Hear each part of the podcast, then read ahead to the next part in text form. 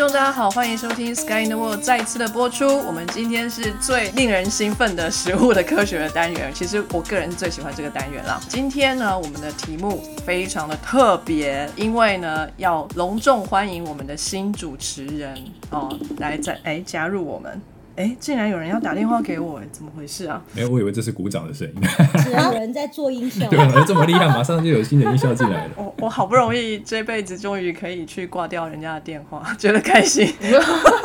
好，今天为了要欢迎我们的新主持人，哎，特别为他安排了这一集的主题就是吃土。那为什么这样设计呢？等一下我们来揭开谜底。那今天呢，我参加的主持人有意大利的小鸡。Buongiorno ragazzi，法国的豆豆，Bonjour tout le monde。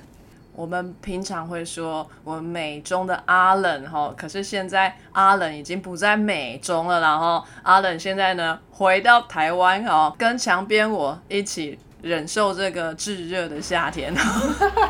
他从美中到了台中，对对对，一直都很喜欢处在中间的没错，感觉是很政治正确的感觉。对对对，他就是政治正确，什么都要中间，很中间的台中的阿伦啊。大家好，现在就是讲中文了哈，不能高八度了哈，不用了，就正常。台中人要怎么打招呼啊？要说真的假的吗？嗯，好像也不用。你要说吃饱了没？这是台中腔吗？真的假的？不然呢？那。但我好像没有那那么明显的台中腔。好，没有台中腔的阿伦。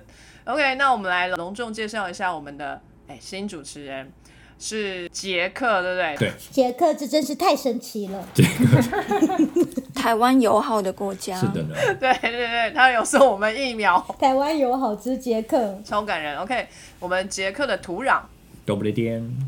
讲完了，好可爱的打招呼的感觉哦。那刚刚是说了邓布利多吗？都不利颠。邓布利颠，邓布利颠，要颠去哪里？OK，所以这个是捷克语吗？对，捷克语的打招呼都不利颠。它有分早上、晚上之类的吗？好像也有，不过这个就是一般，就是德文的 Guten Tag，就是平常任何时候都可以讲的。哦，晚上有另外的说法，但我永远都记不起来到底要怎么。所以晚上不要见人的意思吗？对啊，晚上现在待在家，待在家的。好哦，当然还有我墙边喊着我小包猫。好，那我们来说明一下为什么今天的题目是哎吃土。来，呃，我们土壤跟大家说一下为什么你叫做土壤。我研究土壤里面的小虫、小动物，感觉小鸡会害怕，因为我很讨厌昆虫。哎，土里的虫有很多种哦。有些很可爱哦，有些眼睛大大的。对，可是如果是虫的，对我来讲都一样可爱。明明鸡应该要吃虫子，不是吗？对啊，棒打老虎，鸡吃虫，这就是世仇啊！是哦。如果是蚯蚓，我还不会怕，别的就很可怕。哦，所以你是会怕有眼睛的那一种吗？像是蜘蛛啊？不是，我怕是甲壳纲，就是节肢动物们。嗯，OK，所以蚯蚓 OK，没事。对，蚯蚓长得跟我们比较像朋友。它还有心脏啊什么的，而且粉红色的还 OK。对对对，切开血还是红色的。对啦，蚯蚓有循环系统，然后是血红素。对对对。那我们今天的题目非常的特别哈，是吃土。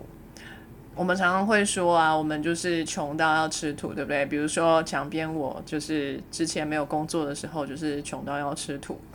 嗯，可惜我住在八斗子，这里没有什么什么土。所以你穷到去吃鱼产吗？这是炫耀我，我在喝海水，好不好？听得我觉得好嫉妒啊！杰克四面不环海，你在这边跟我说可以吃海产。杰克是内陆国，land lock，对不对？就是连你是被内陆国包围的内陆国。对对，它整个地形就是像是一个盆地一样，它四周都是山。欧洲的台北。对对，周围又没有海，所以没什么海鲜。但他们有河里面的河鲜，他们圣诞节的时候会吃鱼。那鱼是淡水鱼，大只吗？还是那种小溪鱼？很大只啊，很大只。对对对，有点像台湾那个鲈鱼的大小，还要再大一点。感觉还不错哎。呃，但是他们吃那个鱼很麻烦，就是它的刺很多，我就不晓得捷克人怎么用刀叉来吃鱼的。捷克的石目鱼吗？没有到石目鱼这么可怕，因为我在之前在德国待嘛，在德国就他们就没办法吃鱼，吃那种有刺的鱼，但捷克人就有办法吃鱼，这我觉得蛮佩服他们的。他们的舌头比较灵活，难怪他们可以跟台湾友好。台湾人有教他们的。对对对，我们把那个石木鱼吃白鱼刺的技术传过去。那一样的，这个小鸡帮我们查了吃土的历史。其实吃土不是现代人领不到薪水才吃土哦，我们祖先就有在吃哦。来，小激情，哦，我觉得我那时候第一个拿到那个这个题目的时候，我在想说你在跟我开玩笑吗？是，请问这个要怎么 Google？就是 Google 吃土吗？然后接下来就出现了一堆现在景气不好的这个人，真的是整人呢。结果后来就是我竟然真的查到，原来吃土有一个专有名词叫 “geofage” 啊就是。它的定义呢，就是一个人会去刻意食用，就是在没有任何其他外力强迫你的状况下，刻意去食用土地和土壤，或者是粘土，或者是灰尘，反正你在没有外力的强调下，对，就是你去吃这一些东西的话，就叫做 geophagia，也许中文就叫吃土症吧，我也不知道。它应该不是病吧？它只是一种喜好吧？是不是？呃，它被归类成算是一种精神疾病哦，真的哦。因为它就是如果吃的不好的话，是会有致命的危险。哦，也是也是。然后我找到的这一篇 review 呢，它是发表在二零零二年的 Journal of the Royal Society of Medicine 上，因为是比较医学类，所以它比较是以医生或者是治疗的观点来看的。然后就是讲吃土这个主题，我想说这超冷门的，这 impact factor 应该零点五吧，结果它居然有五分呢！哇塞！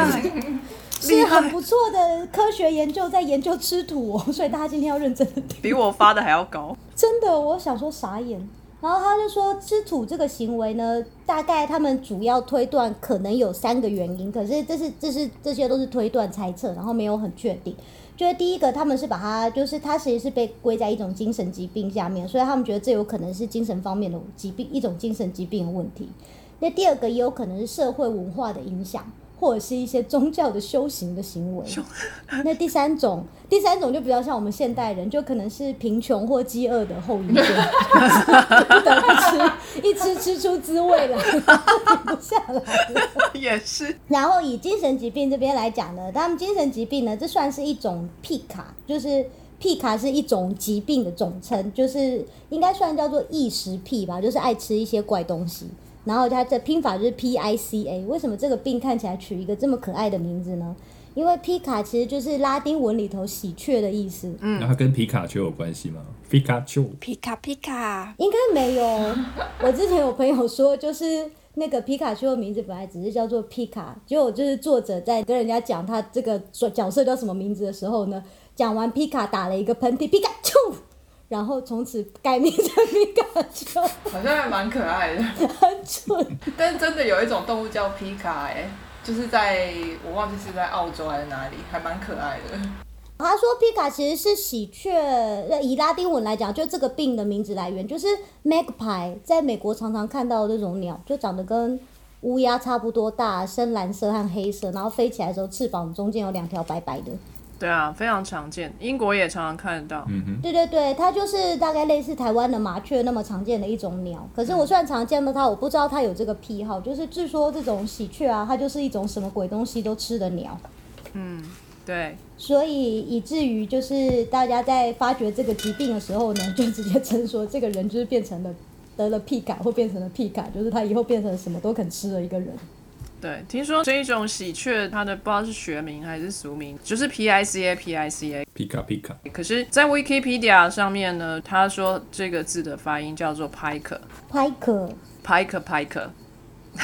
可不行，因为它是拉丁文，我们硬是要拉丁文就是 P。OK，拉丁文我们就叫皮卡皮卡。而且这样跟皮卡丘比较相近，比较好记。对，所以然后他们说皮卡这个疾病的定义呢，就是你在没有任何外力的影响下，持续且大量的食用没有营养的物质，就是营养成分很低的物质。所以如果你今天狂吃薯条，就不算一个皮卡，因为薯条至少还有热量啊。哦，也是。可是你今天如果一直狂吃一个纸啊，或者什么塑胶啊，就是那种生不出能量的东西，真的不知道你为什么要吃它的，就算是一种皮卡。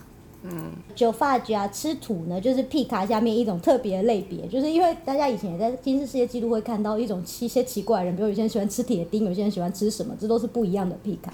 然后吃土就是属于皮卡下面那个只爱吃土那个族群。这个行为在美国的南部或者在非洲，其实它都不算是少见的，而且大家也不是什么土都吃，他们特别爱吃一种红色的红土，而且通常呢，这种状况都是发生在怀孕的妇女身上。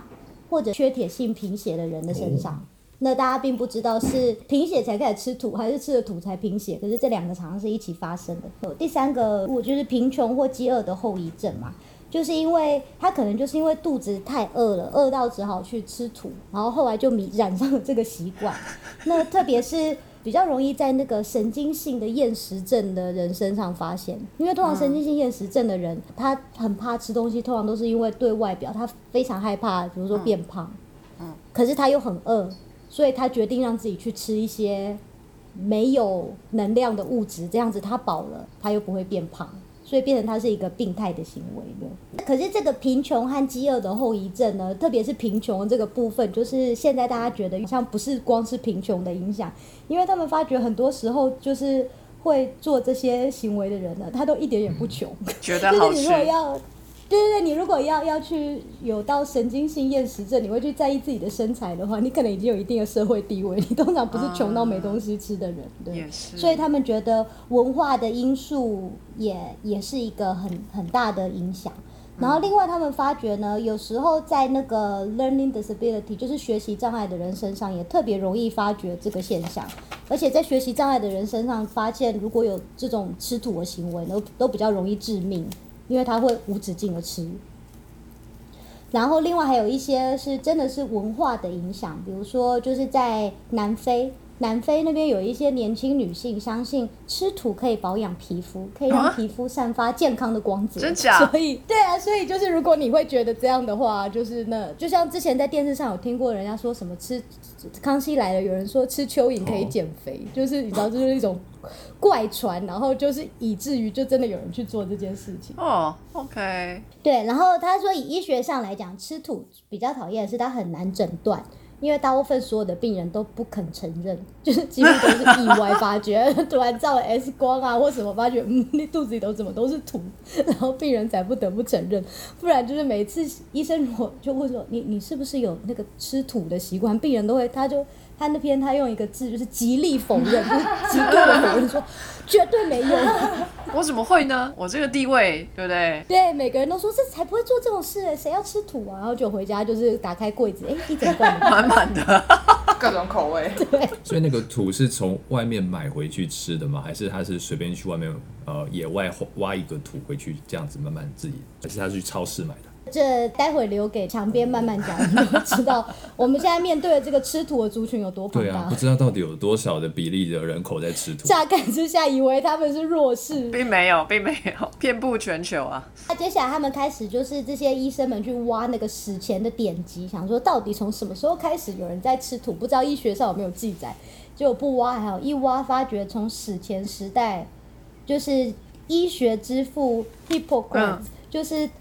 从西元前，他西元前四百六十年到三百三十七年，所以在西元前第一个，他是第一个把那个人的呃健康啊和疾病啊，从一个就是那种一个 magical，就是很魔幻的方法，感觉好像是做坏事才会被神惩罚。对，从巫术的这个这个角度呢。第一个变成说它是因果，它是因为我们的身体可能被你对它不好，或遭遇到什么外来的攻击感染而产生的疾病。疾病并不是被神处罚的结果，它是医学之父，就是因为他是第一个有这个概念，想说。啊，原来疾病好像不是被神惩罚，而是我们做了什么对身体造成的影响。然后他是第一个开设了医院的人，第一个就是开始医学的状况下呢，在他的记载里头就有吃土这个行为，所以就知道吃土跟我们共存了多久。希波克拉底，对，Hippocrates，他从希腊的 Cos 岛来的。我之前去 Cos 的时候有去参观他的那个医院，那个岛上就是有还有那全世界第一家医院，就是他那时候成立的医院。帅气。他在医书上写到。如果一个怀孕的妇女很想吃土或想吃木炭，啊，如果她吃的话呢，你就会在孩子的身上看到迹象。嗯，虽然她那时候还不知道要怎么治疗，可是他们已经发觉，就是从西元前三百多年。就会有怀孕的妇女会不知道为什么想要吃土和木炭，而且还会被发现，就是小孩子长得跟土一样吗？对对对，他说就是小孩子身上会有，他只说有迹象，我还不知道是什么迹象。土里土气的小孩也有可能，可能就是小孩长得特别土，小孩长出来是红色的。然后接下来在那个西元十四到三十七年，就是那时候的罗马皇帝奥古斯都，他他手下的医生有写，他说如果有一个人他没有黄疸，但是他的颜色看起来很奇怪它，的颜色是怎样？对它的颜色。好，这时候只有两个理由，要么就是这个病人正在承受极大的疼痛，要么就是他在吃土。什么鬼啊？因为吃了土肚子痛啊。好像很有道理耶，不知道为什么。对啊，就是想说，哎、也也是啦。如果一个病人莫名其妙的颜色很奇怪，就通常要么就是很痛，要么就他可能有偷吃土。不是面色发白，是面色发青，一阵青一阵红之类的。对，然后接下来到了西元二十三年到西元七十九年的时候，有一个叫 Flynn 的人，他记载了当时有一种民间很受欢迎的东西，叫做阿丽卡。这个阿丽卡就是在民间常用，我觉得可能就可能像我们的白花油一样，就是不是个真正的药，可是大家都会拿来什么哎蚊子咬擦一擦啊，然后头晕头痛擦一擦啊，就是万用嘛。那他就说呢，这种阿丽卡是一种粥，可是这个粥里头加了红土，所以就是红土粥。好哦，然后这个红土粥呢，可以外外服和内用，拿出来干干的，就是擦在身上啊，它有舒缓的效果。是面膜的意思吗？对，拿来当药膏的话呢，它可以治嘴破，哦，然后口服的话可以解经痛。那前面这三个我都还可以理解嘛，最后一个红土粥的效用呢？如果你把红肚粥拿来灌肠的话，它可以停止腹泻啊，它可以从上面吃，它从下面灌也可以，真笑这哎、这真的就是真的是非常受欢迎的一个东西。万用丹可以外用，可以内服。而且上下都可以。上下都可以。就像你们有没有看过之前有一篇网络文章在说什么李斯德林漱口水，就是还可以拿出来什么外用杀菌消毒，什么都可以用，现代的红土粥，你该不会想要拿来洗下面吧？吃到嘴巴里可以清理嘴巴，然后说什么倒到水槽里还可以帮水管消毒之类的。还可以通水管。对对对对对，超万现代红土粥李斯德林，不过跟那个就是呃解拉肚子这个，在我查的那篇里面有看到、哎，他们是说可能会形成一层保护膜，就是特别的保护膜，所以你吃到其他的那个什么寄生虫啊，或者是说比较不好的物质，就不会侵扰你的肠胃，所以可能是有所根据的。对，这算是一种以毒攻毒吗？就我觉得那个红土豆一定是有一个配方的，它不是一个随便的东西，是认真调煮出来的。对，有政治标记。在拜占庭时期呢，这时候已经到了从欧洲移到，刚刚那些是比较是在那个希腊、啊、罗马那边的记载嘛。现在到了拜占庭，所以已经移到了土耳其了。那土耳其这边在六世纪的时候，医书上有记载说，大概在怀孕到第二个月的妇女们呢，会出现了一种很奇怪的症状，他们会想吃一些其他人不想吃的东西，比如说很辣的很东西啊，或很咸的东西啊，或者是吃土啊、吃蛋壳啊、吃灰啊。啊！他们的小孩还好吗？听起来缺钙的感觉。也有可能去查那个吃土这个行为啊，就是他都会常会出现，就是后面那个建议关键词就是怀孕，想说，哎、这这是到现在都还是这个样子。对啊，是好，然后接下来我们跳到了中世纪，中世纪大概是就是十一到十三世纪的时候。这个世纪呢，就是那个根据作者呢，他说这世纪的医学没有什么大进展，就是就算他们有进展，他们也没有把它写下来，就是所以他们几乎都还是沿用那个那个希腊和罗马时候的医书，只有非常少数的新的医书在这个时候出现。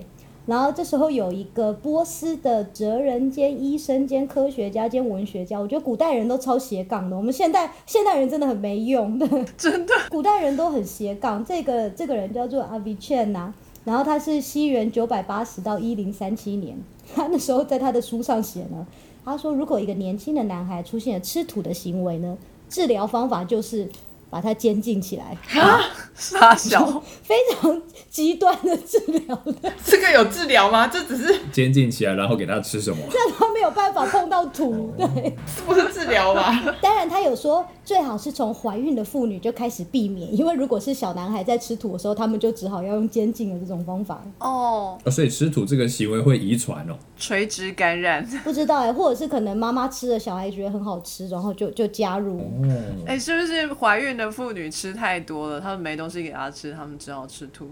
还是怀孕妇女要吃的东西太奇怪了。我每次都觉得那是里面小朋友要吃的，他就发号施令让他妈妈去吃。是说哦，所以就是小孩才会一出生就继续吃土嘛，就他其实走 来到世间他就很想吃妈妈。怀孕的时候吃不够，出生之后还要继续吃。常常会听到就说，就是妈妈以前不吃什么什么，但怀孕那段期间，她就特别会想吃什么以前不吃的之类。或者在清宫剧，他们有说什么，如果超爱吃辣就要生男的，超爱吃酸就要生女的什么的。爱，吃土会生什么？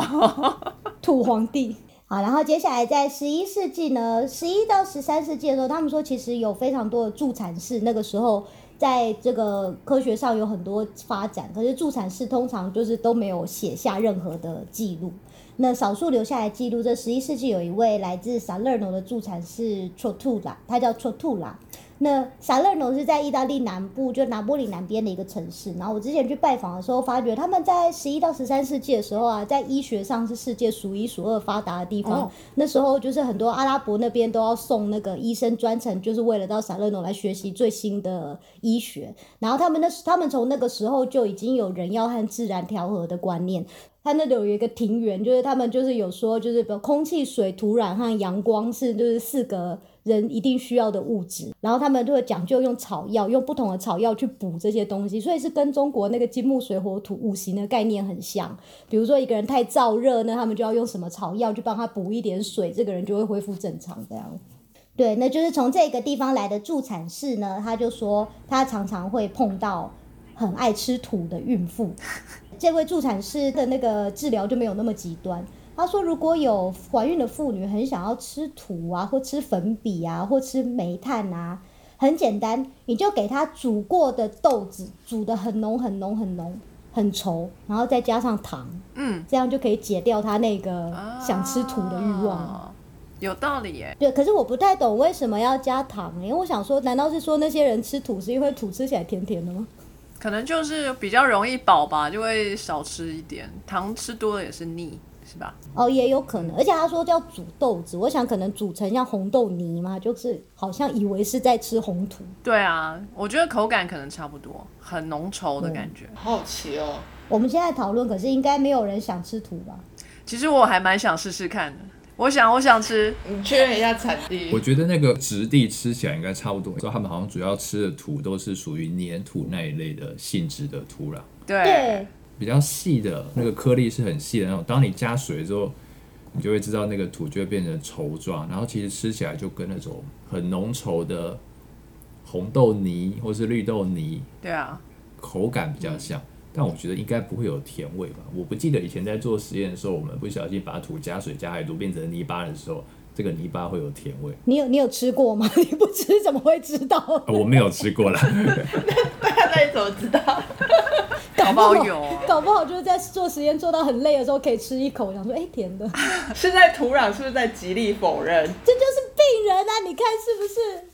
只要一被医生说你是不是有习惯吃土，所有人都没有没有没有，我绝对没有吃土的行为。此地无银三百两。但是我知道它不是甜的。赶快拖他去照 X 光，搞不好一照肚子里就有。还是吃点真正的食物会比较好，健康一点，尽量不要吃土。好，你可以吃里头有含蚯蚓的、啊，就有点蛋白质。不要，这你真的比较讨厌蚯蚓。我真的很讨厌蚯蚓。哦，但他可以吃他喜欢的昆虫啊。越走越歪。哎，对，好好，我们现在回到十六、十七世纪，就刚刚中世纪结束之后，我们到十六、十七世纪，这个状况继续持续。那十六、十七世纪，我觉得更猛，就是十六、十七世纪吃土这个行为，通常是另一种病的一个症状，这个病叫 chlorosis，然后它又叫做 green disease，就是绿色的疾病。什么东西？整个人会变绿的吗？十六、十七世纪开始在欧洲散播，散播在青少女之间的一种怪病。对，然后它又称为处女病，因为的确有了这个病之后呢，病人的皮肤会变成绿色，所以所以它不是处女之后就不会是绿的了，是一个朱砂痣的概念。这是什么神奇的魔法？我觉得那年代就处女的看起来应该都不是很讨人喜欢，都 是绿色，就是一个好客的状态。好客处。而且因为你知道这个病已经多消失了吗？就是你现在如果去查 chlorosis 这个病啊，它的中文它叫做萎黄症，就是枯萎的萎，然后黄色的黄。这个病是发生在植物身上的病，就是那个植物叶绿素会消失变黄色。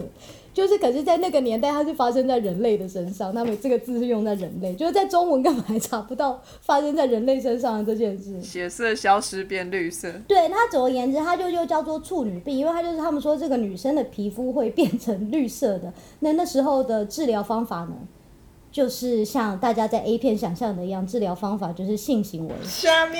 可是那个时代的女生又不能发生性行为，所以怎么办呢？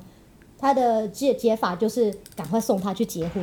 哦，冲洗的概念，对，可是这这一切呢，其实都回归一起呢，变成其实是在讲那个时代女权的低落。因为好，我们先从这个病的那个好发的，就是症状开始。首先，这个病人会觉得很虚弱，然后有时候还会呼吸困难，然后接下来他们会有一些很奇怪的吃东西的行为，大部分都是吃土，然后通常还会歇斯底里，要么就是开始厌食，可是吃土，那有时候还可能会停经，然后会性冷感。他们不是处女吗？对对，可是就是他们的呃激激不起兴致，就是现在现在的医学观面来看啊，就是觉得他们可能就是应该是有一部分的这个病的原因，可能是缺铁性的贫血。可是另外有一个部分的原因，大家觉得可能是因为那个时候的女生的女权很低落，因为这个病其实很容易发生在贵族有钱人家的女孩子的身上。那特别是那个时代，就是不知道大家有没有看过那个 Netflix 有一部剧叫《Bridgerton》，我有。就是那时候的女生就是那样嘛，她们人生唯一的出路就是找一个好老公嫁了，而且这条路很容易被毁掉，就是可能只要就是她那时候不是有一个女主角，就是晚上在花园小径上，突然有一个男的也到了那个花园小径上，只要被人家发觉。在这样子一个夜黑风高夜晚，只有他们两个在花园，就算什么都没做，他就可能名声败坏，他就嫁不出去，他这辈子就毁了。很多很多事情都会导致一个女孩子可能没有办法结婚，她的人生就毁了。那他们以后就不知道该怎么办，所以那个压力非常的大，因为她完全没有未来。然后那个时候对身材要求又很严嘛，所以很多女孩子就是因此就是得了神经性的厌食症。所以他吃土可能是因为他很饿，可是他又很怕他塞不进那个马家里，所以就变成了这样子一个可怕的行为。那第三个可怕的是，那个时候其实女孩子有时候已经可以开始接受教育了，就像你在《Bridgerton》里头看到，她那个妹妹其实就是她们都有受教育，她们还会写诗什么的，还会弹钢琴，就是还有是想要去那种 boarding school 去寄宿学校学习。就她们开始有了受教育之后，她们开始会比较有想法，会比较有主张，会觉得为什么我就是要结婚。可是，在这个状况下，他的未来又除了只有结婚一条路，很容易就变得忧郁，那就染上了这个病。那那个时候更可怕，是因为你只要一旦有了这个病的稍微的症状，你开始变成绿色之后呢，大家就会觉得你应该就没有办法生小孩了。对，因为他这个他这个病有一个症状是停经，这样你就没办法生小孩了。所以等于是你如果有有皮肤已经变成绿色的话呢，他们就更觉得你这辈子就毁了，因为你又就也嫁不出去，没有人要你，你是生不出小孩的女人。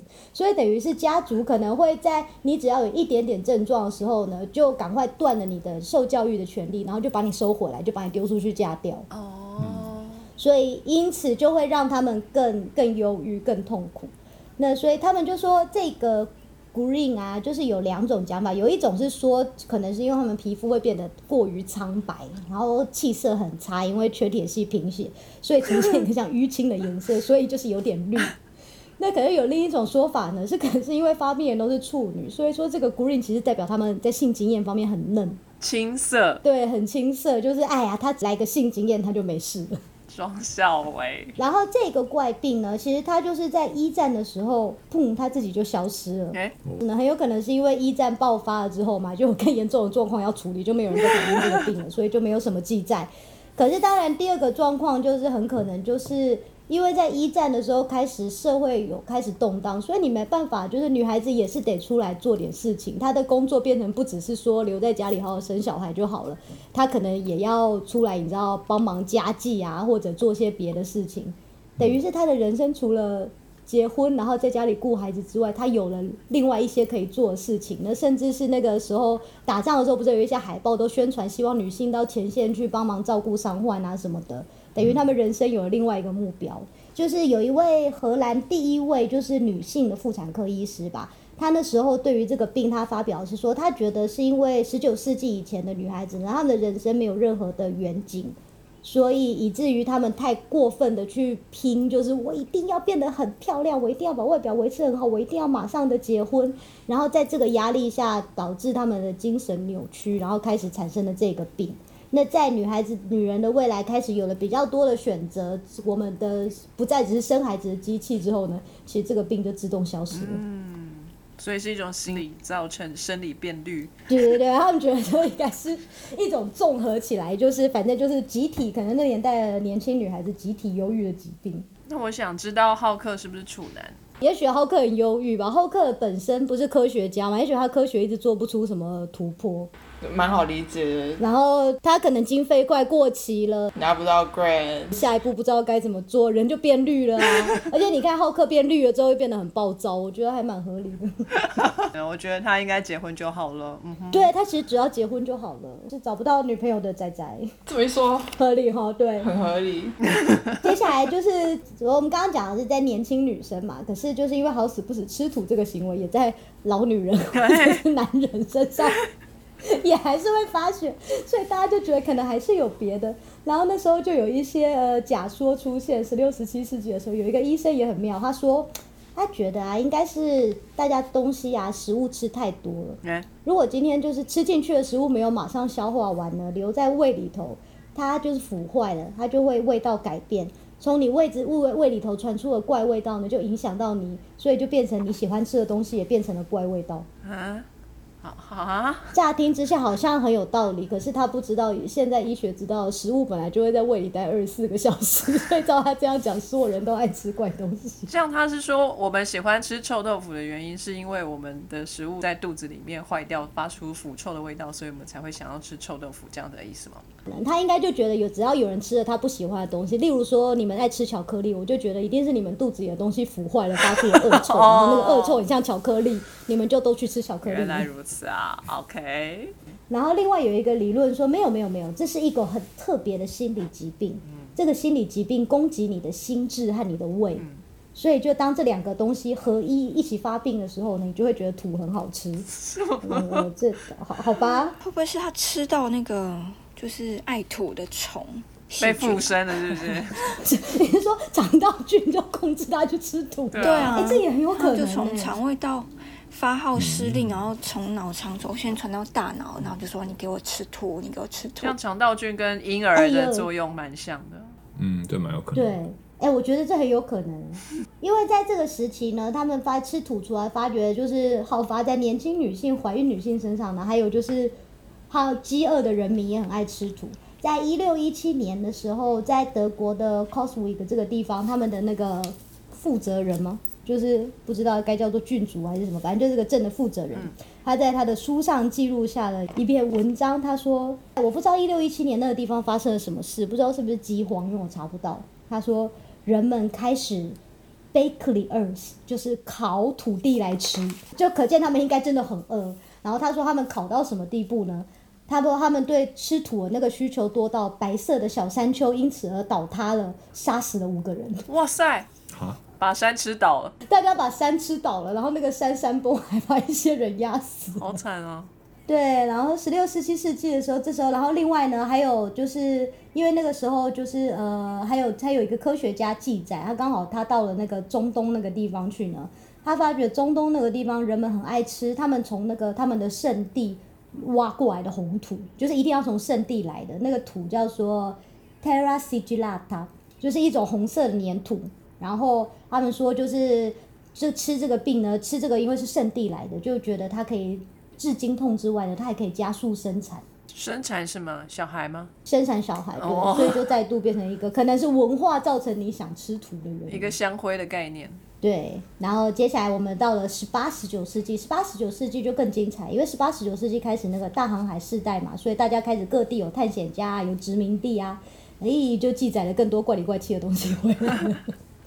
首先呢，第一个探险家他叫 von Humboldt，von Humboldt 他记载呢，他去南美洲的时候，他说那里有一个很原始的族群叫做 Otomax，他说 Otomax 不但很爱吃土。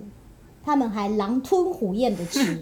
当地如果有饥荒发生的时候啊，他们就会把土堆在一起，然后开店来卖那些土给大家吃。然后他也记载说，呃，那个 Otomax 它不是什么鬼土都吃的，他们要吃一种很特别的红色的土。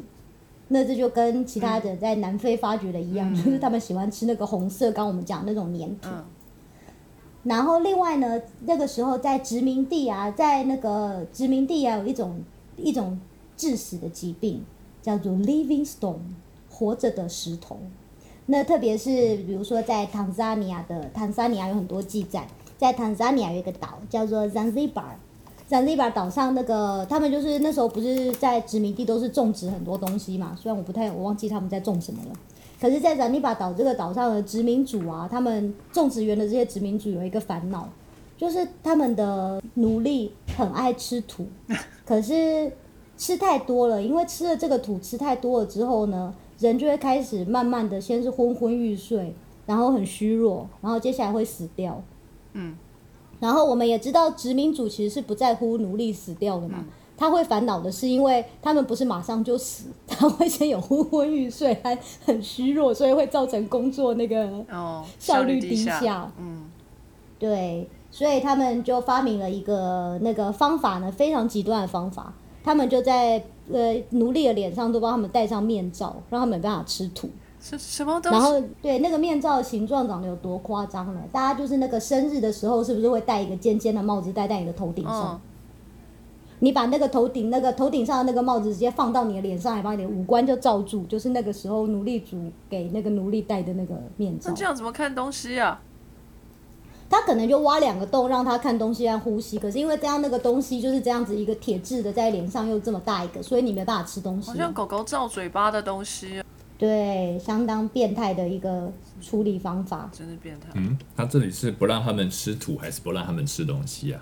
其实他们应该也给奴隶吃的东西没有多少了，嗯，可对啊，能可能用餐时间的时候把它拿下来，然后接下来就把它再带回去。嗯好可怕哦。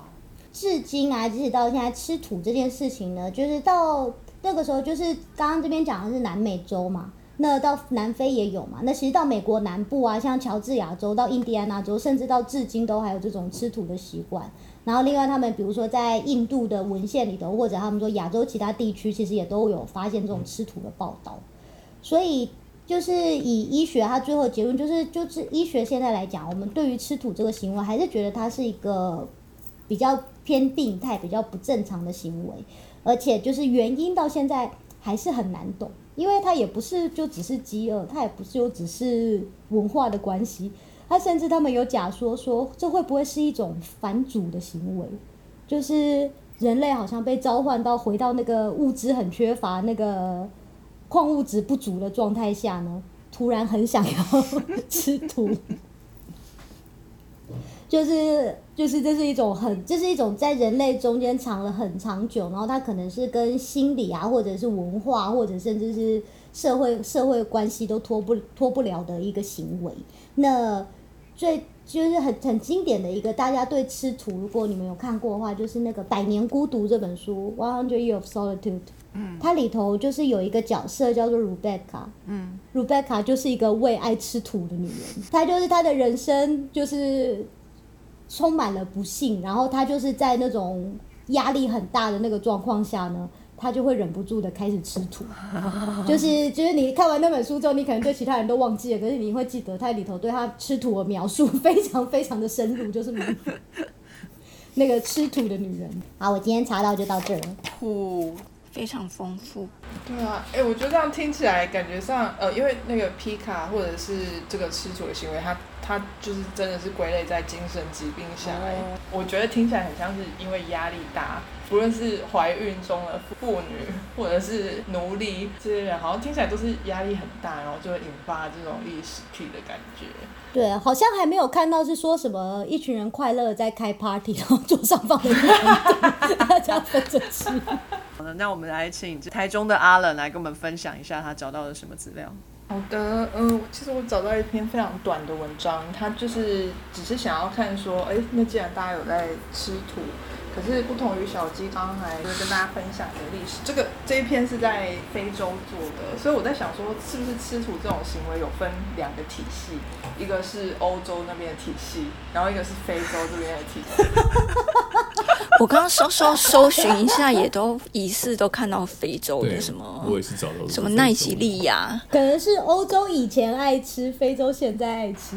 可能会有什么人类历史在某一种程度上是类似，或者说甚至同一个根源，可是就是发展成不同的状况。因为非洲那边呃对女性的美的要求其实是要比较丰腴，就是你越胖是越越受欢迎越美的，所以我觉得不太可能是我为了要减肥而吃土。哎、可是你如果把土吃很多，肚皮就会变好很胖。像也是蛮有道理的呀，我我好容易被说服哦。对，那应该是这样。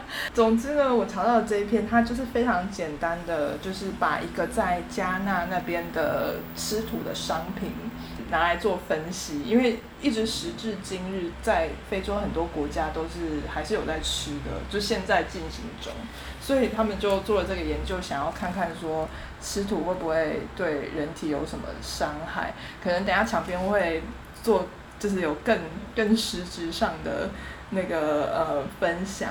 然后他看了几种物质，就是有含铁，然后铜、锌，然后钾、镁，还有钠。然后他们也有查一些重金属，比如说像砷啊、锰啊、铅，还有镍。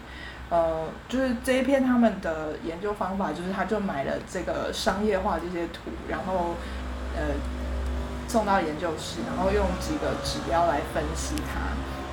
它就是这边这篇的那个有一些研究方法，我可能就比较没有办法去去评论说它是不是正确或好的。总之呢，他就是把那些 sample 拿来之后泡水，泡了某一个比例的水，然后就是把它稀释之后呢，就把它一直摇，摇了就是十二个小时。然后那个 shaker 他们是说一百二十五 RPM。对，然后摇了十二个小时之后呢，再用纸把它那个里面的物质 filter 出来，filter 出来之后，然后再去看它的那个内容物这样子。然后它它测的方式有几个指标，就是第一个就是只是单纯的看说，呃，我这个纸上面的那个物物质溶出来是多少。可是因为人体吃的那个剂量，它可能是累积的，就是它可能你吃一天没事，可是如果你吃很多天就有事，所以他们又用一个呃估算的方式去计算说这批土你吃下去，你吃个三十年，或者是小朋友吃几年，会不会造成人体的影响？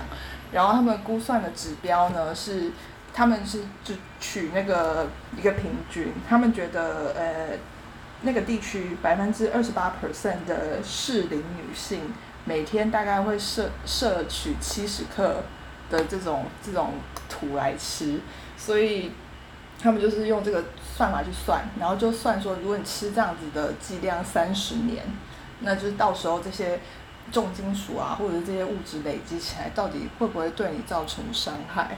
所以第一个指标他们叫做 estimated daily intake，然后还有就是 permitted estimated daily intake，就是如果吃了超过这个标准，那呃可能就会对你的身体造成危害。所以就是在重金属的部分呢，呃，基本上非常简单的结论就是说，单看我今天溶出来的这个 daily 的结果是 OK 的，它没有达到超标的标准，就是说你今天吃了，你应该不会马上就中毒死掉。对，然后他们这个标准是 WHO 给的，单纯的我把它溶出来，每天的剂量是 OK 的。可是呢，他们又用了另外一个指标，如果说我用六十公斤的女性去预估，说我我每天吃这么多量，吃了三十年，然后就是他们还有一个算法，就是有一个比较复杂的公式算出来之后，就结论呢是那个砷啊跟镍的含量。就是你长期吃的话，是会对你的身体有害的。呃，然后他们再有算另外一个指标，是你这些剂量会不会引发癌症，也是用另外一个公式去算 cancer factor，是已知的致癌物下去算的。然后他们算出来也是生跟镍好像会比较危险一点。这一篇后来他在讨论的地方就是说，他们的 sample 啊，就是。是这个区域出来的，然后其他他们比较其他文章，然后如果你的土是从不同区域买出来的，结果可能会不一样。我觉得这篇我看下来，我的感觉是好像这个是蛮危险的，还是不要吃好了，因为它你买那些土，它们因为产地不同，然后就是有不同的重金属，对。你要有不同的想法，你要这个 thinking out of box，就是我们不能一直都吃同个地方的 土，每天换不同地方的土来吃。对，哦，哎，这好像也没有道理，就 超容易被说服。就再度又是个以毒攻毒的概念，对每天都来一点重金属，以后就不怕重金属中练鼓的概念。不过我觉得这篇我看的时候比较特别的是说，他们在写 introduction 的时候，他有稍微提一下，就说这个风土民情，这个区域的人们还会有自己喜欢的土的偏好，而且不是那种就是一个山丘这样的土，它可能是要有白蚁住过的土，然后或者是什么什么昆虫住过的土，然后他们是真的会去特别找那个土来把它呃炒一炒。烤一烤，对，做成那个刚刚墙边说的甜不辣的形状，然后就这样贩卖，但很神奇。这个我有看到哎、就是白蚁窝啊，基本上他们就是在地上变成一个尖尖的小山丘一样，然后这样的白蚁窝那一种土好像蛮受欢迎的，还蛮多人喜欢吃这个，那个英文叫做 ant hill，就是蚂蚁的小山丘。哎，土壤，你对这个有没有了解？嗯什么样的昆虫会做这样子的小山包？嗯，哪一种比较好吃？那哪一种比较好吃，我不太了解。但是，就像你刚刚说的，白蚁基本上都会做这种蚁丘啊，将那个原本的土壤的结构给弄成他们想要的形状。好像有一些蜜蜂也会在地上弄那个小土堆啊。对对，也会。然后另外大家可能比较常见的就是蚯蚓的粪便，会一颗一颗的，那个也是他们改变土壤原本的结构，然后变成他们喜欢的形状。再来，我就要想到招潮蟹了。哦，对，招潮蟹也会堆小土堆，我想到粪金龟，耶，它虽然堆的是粪，那不一样，那是吃屎的，不是吃土。可是看起来差不多。他们的屎就是土啊。对，因为蚯蚓他们会吃土嘛，他们吃完土之后排出来那个，你可以把它理解成为就是他们的屎，但是他们还会再遇到同样一批，然后又把它吃进去，所以又再排出来，又再吃进去，又再排出来。他们遇到他们自己拉出来的土会吃吗？还是他们就会避开？他们应该不会避开。哦，资源回收的概念，这就很像兔子吧？兔子不是拉出来，它也会再把它吃进去。真假？它会对啊，它会吃到，因为他说他们好像消化系统不是很好，所以第一次拉出来营养都还很够就。他们的便有两种，还有分呃，有一种是有他们需要的肠道菌的，如果遇到那种，他们好像就会再吃回去，然后没有他们就不会吃。对啊，我听到的是说，因为他们消化系统不太好，所以他可能第一次那个还有很多纤维素都没有分解掉，所以可以吃进去再来一次。对我好像有印象，有之前也听过。是一种体外反刍的概念吗？因为我记得兔子的这个盲肠是很大很发达的，所以如果在解剖兔子的时候，就是特别的臭，因为他们的盲肠里面的菌很多，就是因为他们吃草嘛，很需要那些菌来帮他们去消化那些纤维质。牛也是啊，他们有一个胃里面就装满了这些帮他们消化纤维质的菌，可是他们是吃到那个胃里面，然后再反刍出来，嚼一嚼再再吞进去。然后兔子是拉出来之后再吃，这是不同的方式，但是同样的道理。这样，然后普通便便跟臭的要命的盲肠便，哦，好，谢谢 Alan。